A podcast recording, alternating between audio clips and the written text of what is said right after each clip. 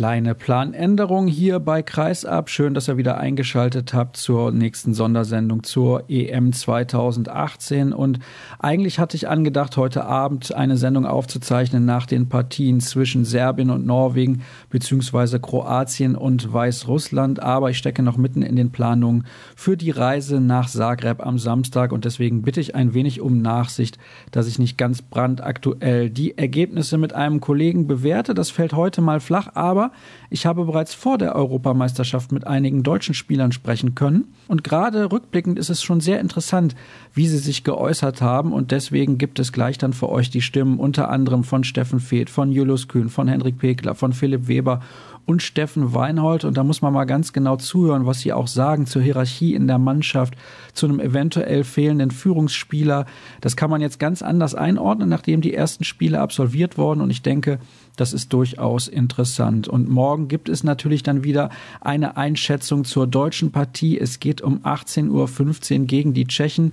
Später spielen dann noch die Slowenen gegen Dänemark, aber wir legen den Fokus auf die deutsche Begegnung. Bei Dänemark gibt es eventuell einen Spielerwechsel im Tor. Kevin Möller von der SG Flensburg-Handewitt könnte den angeschlagenen Niklas Landin ersetzen. Ich weiß gerade aktuell nicht, wie der Stand der Dinge dort ist, aber ich denke, ihr werdet es dann mitbekommen und spätestens morgen wissen wir ja genauer, was da los ist. Dann wünsche ich euch jetzt viel Spaß mit den angekündigten Gesprächspartnern. Hoffe, dass ihr ausreichend Verständnis dafür habt, dass es nicht jeden Tag eine brandaktuelle Sendung geben kann, wenn man nicht vor Ort ist. Aber wie ich eben schon erwähnte, ich denke, die Aussagen der Spieler sind ja vielleicht sogar noch ein bisschen interessanter jetzt, wo man weiß, wie die ersten Partien so verlaufen sind. Dann sage ich schon mal Danke fürs Zuhören und morgen hören wir uns dann wieder. Henrik Pekler ist mein Gesprächspartner heute und ich würde gerne mit dir ein bisschen zurückblicken. Und vor einem Jahr war es so, da bist du zum Turnier nachgereist. Wie bewertest du jetzt im Rückblick diese Aktion? War das etwas, was du nochmal so machen würdest? War das richtig so? Ja, ich habe ja zuerst allein auf mich selber geschaut. In dem Jahr 2016 war enorm anstrengend mit der Europameisterschaft, mit den Olympischen Spielen. Dazu diese unglaublich lange Champions League-Saison. Und da habe ich für mich einfach gesagt, dass ich jetzt einfach mal eine Auszeit brauche, dass ich einfach mal wieder regenerieren muss weil innerhalb der Saison einfach keine Zeit dafür war. So, dann habe ich mit Dago die Absprache gehabt, dass für den Fall der Fälle, dass er mich braucht oder Hilfe braucht, dass ich bereitstehe. Deswegen hat er mich auch in den 28er-Kader nominiert. Und aus seiner Sicht war das dann zum Ende der Vorrunde der Fall. Dann habe ich mein Wort gehalten. So, und ich kann mir da keinen Vorwurf machen. Es wird natürlich viel ja, von außen rein interpretiert. Natürlich hat es mir auch leid für Rune getan, den es denn da im Endeffekt erwischt hat. Aber ich kann da bei mir keine Schuld finden. Nee, das meinte ich auch ganz im Gegenteil. Ich meinte vielmehr, dass man ja auch ein bisschen Zeit braucht, um in die Mannschaft reinzufinden. Also mir geht es vielmehr darum, dass du beim nächsten Mal vielleicht sagen würdest, nee, dann lieber gar nicht. Also zum Thema in die Mannschaft reinfinden, ich glaube, in dem Jahr 2016 haben wir wahrscheinlich um die 90, 80, 90 Tage mit der Nationalmannschaft zusammen verbracht. Ich glaube, da habe ich nicht viel Zeit gebraucht, um mich reinzufinden, weil unter Dago war das System gleich, die Spieler waren die gleichen. Da hatte ich keine großen Anlaufschwierigkeiten. Ob ich es normal so machen würde, kann ich nicht beurteilen, weil die Olympischen Jahre auch erst wieder jetzt in zweieinhalb Jahre stattfinden, wenn man diese, diese drei Turniere innerhalb von einem Jahr hat. Und wenn dann noch dazu diese neue Champions League-Reform kommt, muss man sich generell Gedanken machen, wie, wie es mit den Nationalspielern weitergeht. Du hast gerade die Defensive, beziehungsweise besser gesagt das System angesprochen unter Dago Sigurdsson, das immer gleich war. Jetzt habt ihr einen neuen Trainer, das heißt, ihr habt auch ein bisschen neues System, vor allem halt in der Abwehr. Das betrifft dich ja am allermeisten.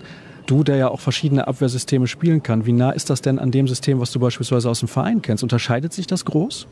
Ja, hier gibt es schon die eine oder andere Absprache. Tendenziell möchte Christian, dass ich also auf meiner Position auf der, auf der 4 viel nach vorne gehe und mein anderer Partner eher den defensiven Part übernimmt. Das spielen wir bei den Löwen ähnlich. Dazu möchte er, dass man die erste Aktion immer von den Halben wegnimmt. Das heißt, dass unsere Halben offensiv decken. Das spiegelt sich eigentlich auch bei uns im Verein wieder. So von dem her kenne ich das System und weiß, wie ich mich zu bewegen habe. Ist das was, was dir dann so entgegenkommt? Ja, absolut. Ich bin, ich bin ja auch lieber etwas offensiver in der Abwehr, als dass ich ja, defensiv bleibe und mich nur auf mein Blockverhalten verlasse. Deswegen ja, spiele ich gerne in so einer Abwehr, weil man dadurch auch den Gegner zwingt, neue, neue Lösungen zu finden und man gibt ihm nicht so viel Zeit für freie Würfe aus dem Rückraum. Der nächste Gast am Mikrofon ist Julius Kühn und ich kann mich sehr gut erinnern, Julius, als du nach dem WM aus gegen Katar in Paris bei der Pressekonferenz warst und du konntest eigentlich nicht drüber sprechen. Wie lange braucht man denn generell, um sowas zu verarbeiten? Und ist das irgendwie noch im Hinterkopf auch als Warnung für dieses Turnier?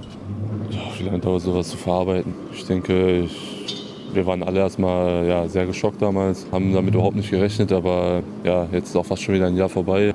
Deswegen denke ich, hat man es schon gut verarbeitet, gar keine Frage. Klar, an einem schlechten Tag kann sowas immer passieren.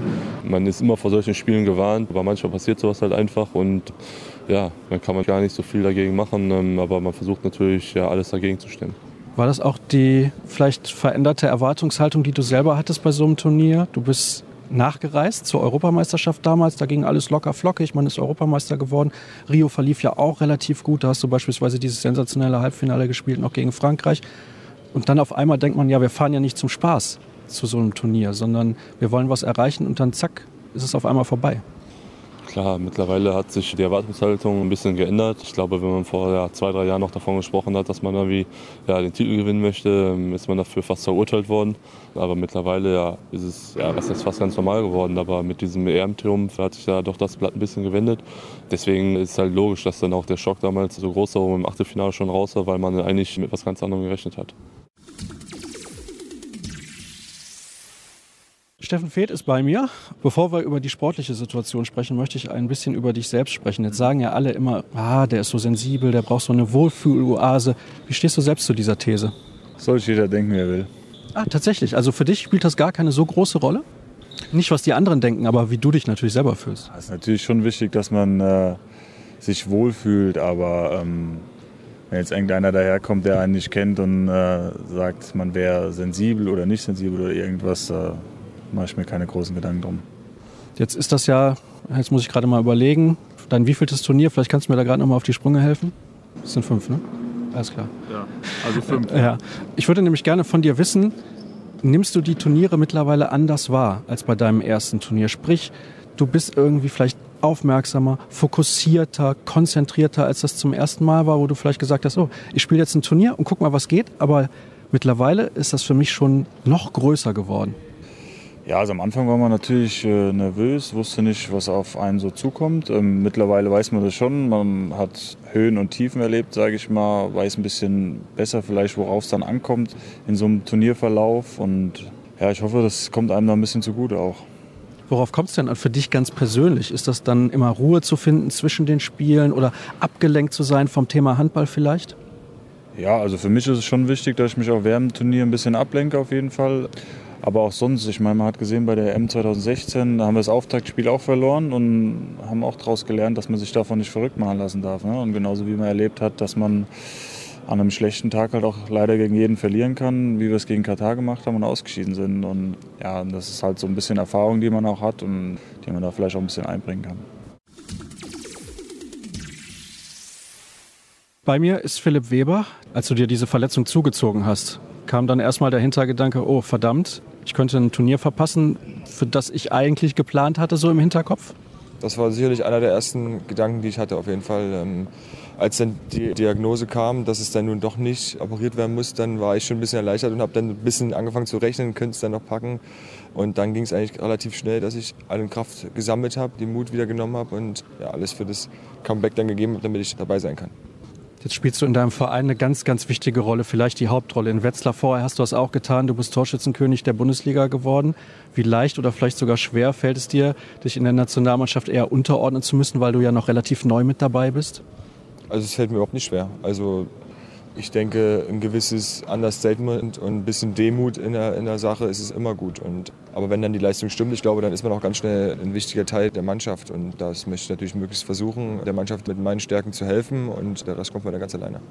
Jetzt kennst du den Bundestrainer Christian Prokop ja relativ gut aus deiner Zeit früher in Leipzig, als du das erste Mal dort gespielt hast.